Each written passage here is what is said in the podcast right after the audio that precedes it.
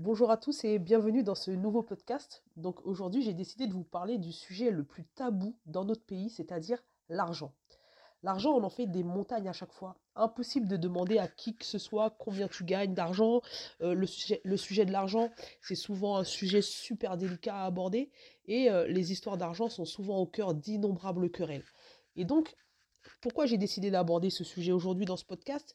C'est tout simplement parce que déjà personnellement, je n'ai particulièrement pas de tabou à ce sujet. En tout cas, je fais en sorte de ne plus en avoir. Et parce que également, je pense que si les personnes en ont, c'est globalement parce qu'elles ne détiennent pas la bonne information à ce sujet. Les gens, d'une manière générale, sont attachés émotionnellement à l'argent. Et c'est cet attachement, ce sont ces émotions qui font qu'elles ont des réactions bizarres sur le sujet. En gros, si on devait matérialiser la chose et déterminer une équation vis-à-vis de l'argent, on pourrait dire que l'argent, c'est du papier plus des émotions. La conséquence étant que les personnes ont un comportement soit ultra sécuritaire avec leur argent, donc dans ce cas-là, elles voient l'argent comme une chose qu'elles peuvent accumuler, quitte à euh, placer leurs économies sur des comptes qui ne leur rapportent rien. Elles ont du mal à investir et placer leur argent sur des opportunités qui potentiellement pourraient leur rapporter gros parce qu'elles se focusent uniquement sur le risque de perte elles ne voient l'argent qu'à travers le filtre du manque. Et donc, deuxième catégorie, c'est soit elles ont un comportement désinvolte et irresponsable vis-à-vis de l'argent. C'est-à-dire que dans ce cas-là, elles ne cherchent pas à le maîtriser, elles le dépensent autant, sinon plus que ce qu'elles ne peuvent se permettre. Et toutes ces considérations font que énormément de personnes restent dans leurs conditions de vie, alors même qu'elles aspirent à plus parce qu'elles sont équipées d'un état d'esprit pauvre. Et attention, je n'ai rien contre les pauvres. Je suis moi-même issu d'un milieu pauvre à la base. Juste, il faut bien se rendre compte qu'il y a une différence entre comment les personnes raisonnent selon qu'elles sont éduquées financièrement ou non. Et donc, Robert Kiyosaki, qui est très connu dans, le milieu du développement personnel et surtout du développement financier, il a très bien mis en valeur, notamment dans son œuvre Père riche, Père pauvre.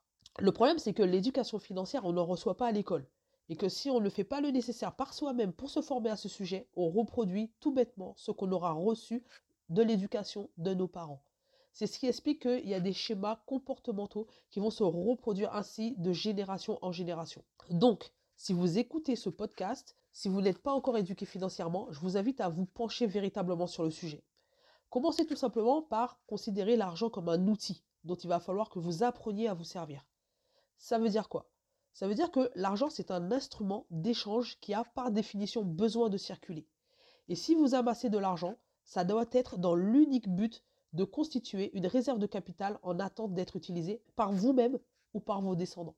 Qui a envie d'être l'homme ou la femme le plus riche du cimetière, franchement? En plus, ça sert à quoi de mettre son argent sur des placements non rémunérateurs ou très peu? Moi, il y a un truc qui me rend complètement dingue.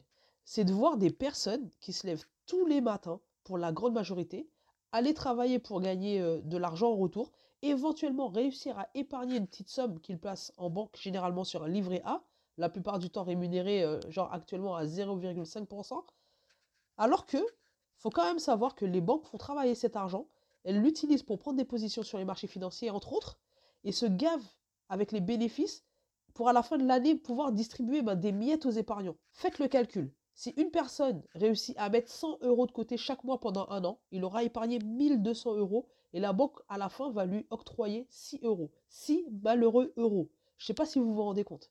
Moi personnellement, je trouve ça complètement dingue. Alors qu'aujourd'hui, il est tout à fait à la portée de tout particulier, grâce à de la formation solide et un bon encadrement, de faire exactement la même chose que les banques, c'est-à-dire faire travailler son argent pour soi notamment en prenant des positions sur les marchés financiers, mais il y a également du coup bah, le fait d'investir généralement bah, dans des actifs, par exemple toutes les personnes qui investissent dans l'immobilier et qui leur permet justement d'avoir des rentes et de pouvoir faire travailler leur argent pour eux. Donc c'est ça en fait l'idée que je voudrais vraiment que, que tout le monde puisse euh, prendre en compte. Et donc j'insiste sur la nécessité d'être formé et encadré bien sûr par des professionnels, par des experts dans, le domaine. Si vous êtes vraiment des, des personnes novices, formez-vous. Si vous êtes des débutants, prenez des personnes qui connaissent le domaine et apprenez de ces personnes-là. Autre chose que je voulais aborder à ce sujet, c'est la nécessité de changer de croyance au sujet de l'argent. On va pas se mentir, tout le monde aime l'argent et tout le monde en veut plus. Qui aujourd'hui, à part les hypocrites, oserait dire le contraire? Et pourtant, ce qu'on voit, c'est que les gens veulent de l'argent, mais ils n'aiment pas l'argent.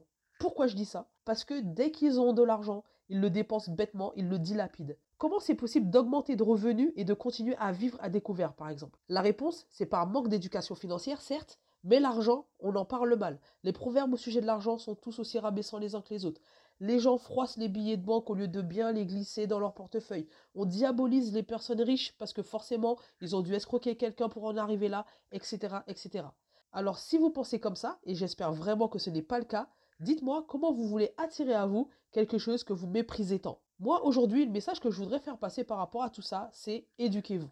Le meilleur moyen, aujourd'hui, d'élever votre niveau de vie d'un point de vue strictement financier, ça passe par l'éducation financière. Ne faites pas comme ces personnes dont la richesse leur est tombée sur la tête et qui ont fini fauchées par manque d'éducation financière. Ce serait vraiment dommage. Apprenez à aimer l'argent pour que l'argent vous aime et vienne à vous. Qui dit aimer l'argent dit ne pas le dénigrer et ne pas dénigrer les personnes riches. L'argent n'a strictement rien à voir avec le fait d'être con ou d'être méchant. Chaque personne est comme elle est à la base. Et au pire, avoir plus d'argent, ça ne fait juste que ressortir ce qu'il y a soit de bon, soit de mauvais dans une personne.